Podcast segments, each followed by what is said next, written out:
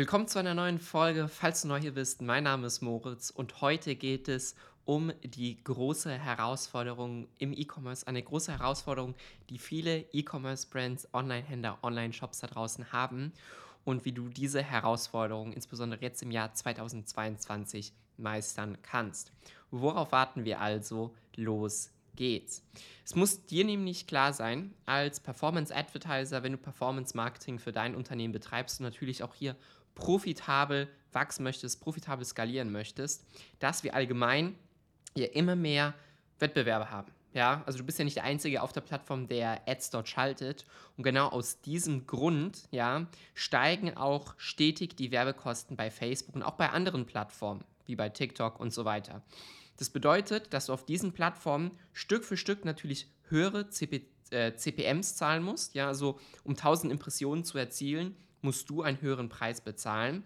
Und das sorgt natürlich dafür, dass diese höheren CPMs deine Profitabilität deiner Kampagnen gefährden können.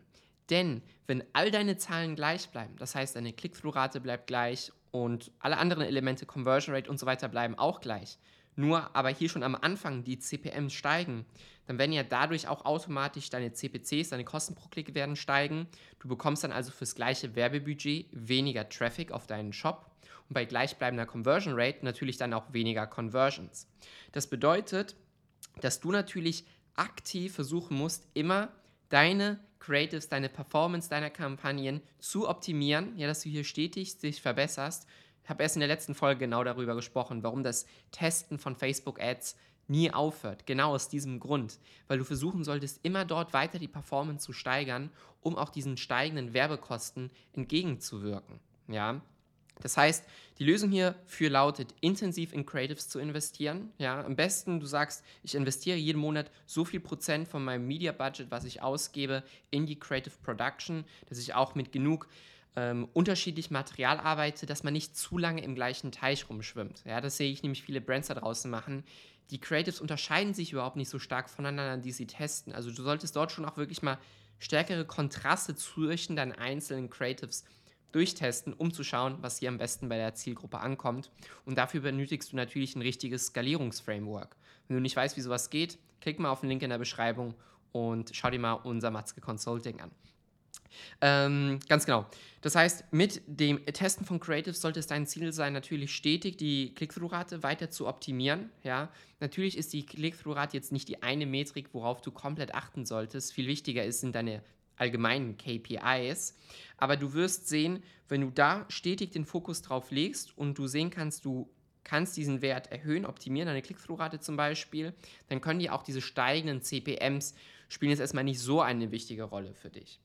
Neben denen, das waren jetzt ja nur Facebook-interne Daten, die wir hier gerade fokussieren oder den Bereich, solltest du natürlich auch einen großen Fokus darauf legen, bei dir im Shop Stück für Stück die Conversion Rate zu optimieren durch Conversion Rate Optimierungsmaßnahmen und auch einfach profitabler zu arbeiten. Das heißt, dein Average Order Value, dein Bestellwert musst du nach oben kriegen, indem du Bundles anbietest, verschiedene Bundles konfigurierst, Cross-Sell sowie Upsell-Möglichkeiten anbietest im Checkout-Prozess und so weiter und so weiter. Und natürlich hinten heraus, wenn die Leute einmal bei dir sind, du die Leute einmal ins Boot hineingeholt hast, dass du dann auch anfängst, den Customer Lifetime Value nach oben zu bringen. Also dass du das gesamte, den gesamten Backend-Prozess, E-Mail-Flows und so weiter eingerichtet hast, um möglichst so viel Wert aus jedem Kunden herauszuholen, den du einmal gewonnen hast.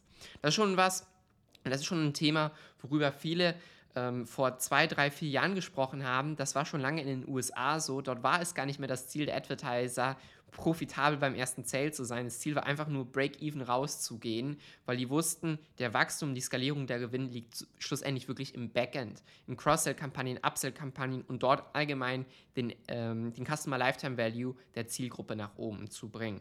Und dieser Trend kommt jetzt natürlich auch hier rüber nach Europa, nach Deutschland und so weiter mit immer weiter steigenden Werbekosten. Und genau aus diesem Grund ist es so wichtig, dass du auf diesen zwei Ebenen stetig Optimierungen durchführst. Also deine Ads verbesserst, um diesen steigenden CPMs entgegenzuwirken und zusätzlich natürlich immer weiter und weiter deinen Online-Shop verbesserst.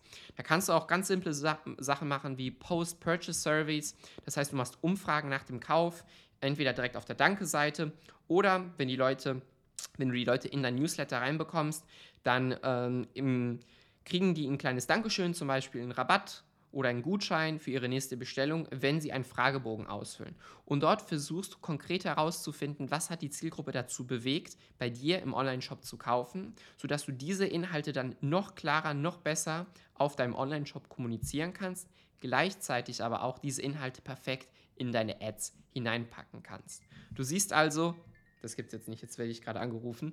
So, nach der kleinen Unterbrechung bin ich jetzt wieder da.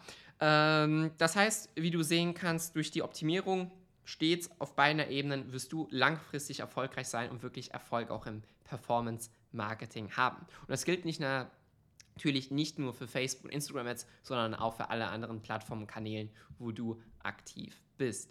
Wenn dir also die Folge gefallen hat, dann abonniere auf jeden Fall den Kanal oder den Podcast und wie gesagt, in der Beschreibung findest du einen Link zum Matzke Consulting, wo du selber zum Facebook und Instagram Ads Experten werden kannst. Ich freue mich, wenn du das nächste Mal dabei bist und wünsche noch einen schönen Tag. Bis dahin und ciao, ciao.